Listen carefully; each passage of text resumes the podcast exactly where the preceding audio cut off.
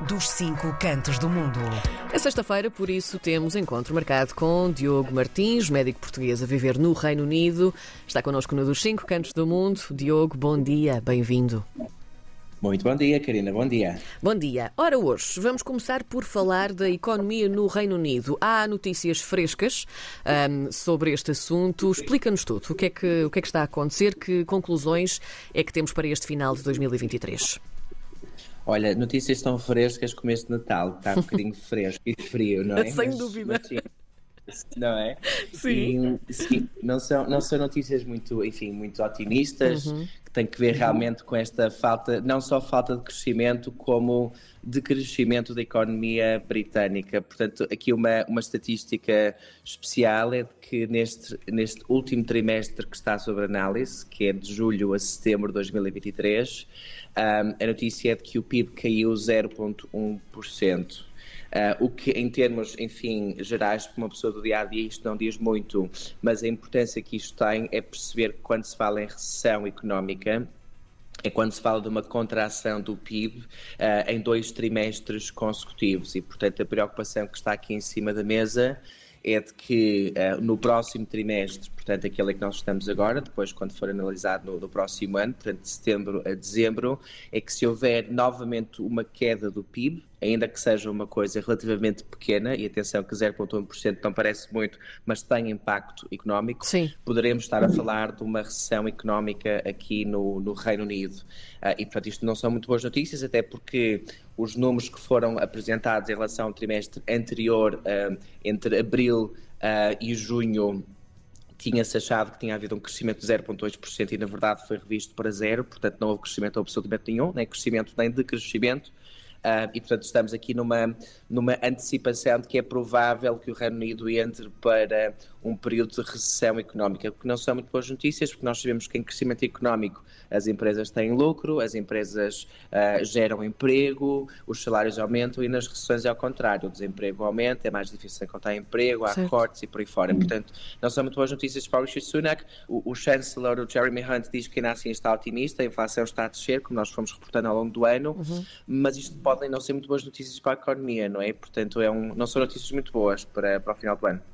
Entretanto, voltamos a Portugal. O encontro anual do Conselho da Diáspora Portuguesa 2023 aconteceu ontem em Cascais, no Palácio da Presidência. Aqui reuniram-se governantes, líderes de empresas e instituições e também vários portugueses influentes em todo o mundo. E tu estiveste presente, certo? Olha, sim, Karina, eu tive, enfim, a, a como se diz, o, o prazer e a honra de, de estar presente, até, enfim, tenho estado no Reino, no Reino Unido e, portanto, faço parte desta rede da diáspora informalmente até, até ontem, já há alguns anos, e, portanto, tenho participado de uma forma mais, ao longo dos anos, como observador através da PARSUC, e tive a sorte de, de, de participar ontem uh, como novo membro do, do, do, Conselho da Diáspora, que fui um, um, nomeado ontem, e, e, portanto fiz parte deste evento, que teve dois dias. Uh, ontem foi o evento mais público, uhum. e portanto no dia anterior uhum. tivemos uma reunião mais interna, a falar sobre diferentes projetos, o que é que a rede estava a fazer.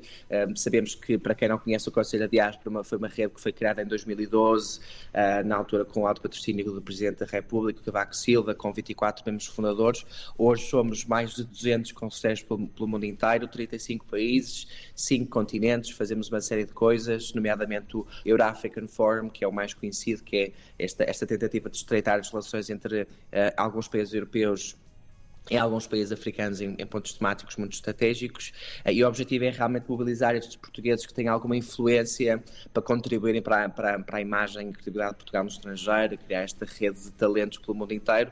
Portanto, é um bocadinho diferente do Conselho, por exemplo, da CCP, que fomos falando ao longo das semanas, que é, um, é mais uma rede de representação, mais do que uma rede de influência. Certo. E, portanto, este foi um bocadinho um encontro anual um, desta rede. Tive o primeiro-ministro, desculpa, eh, o Presidente da República, o Ministro dos Negócios Estrangeiros, José Manuel Durão Barroso, que trabalha agora na, nas vacinas no, no Gavi, e falamos de muitas temáticas sobre a Europa no mundo, desafios para 2024, mas também projetos muito específicos, por exemplo, a questão de tentar dinamizar um bocadinho mais a diáspora jovem, portanto, aquilo que é considerado uhum. para já uma diáspora em menos de 35 anos, mais ou menos, e como é que estes jovens talentos podem ser apoiados para se tornarem realmente pessoas de de, de futuro e, enfim, e, para contribuir para Portugal, ainda estando fora e de formas muito diferentes, como nós sabemos, né? Portanto, foi, foi assim, um evento bastante. Um, uh, enfim, teve uma presença mediática bastante forte, espero que por motivos positivos e que seja mais do que um evento para que agora consigamos fazer alguma coisa que tenha utilidade na, na economia, na cultura, na ciência,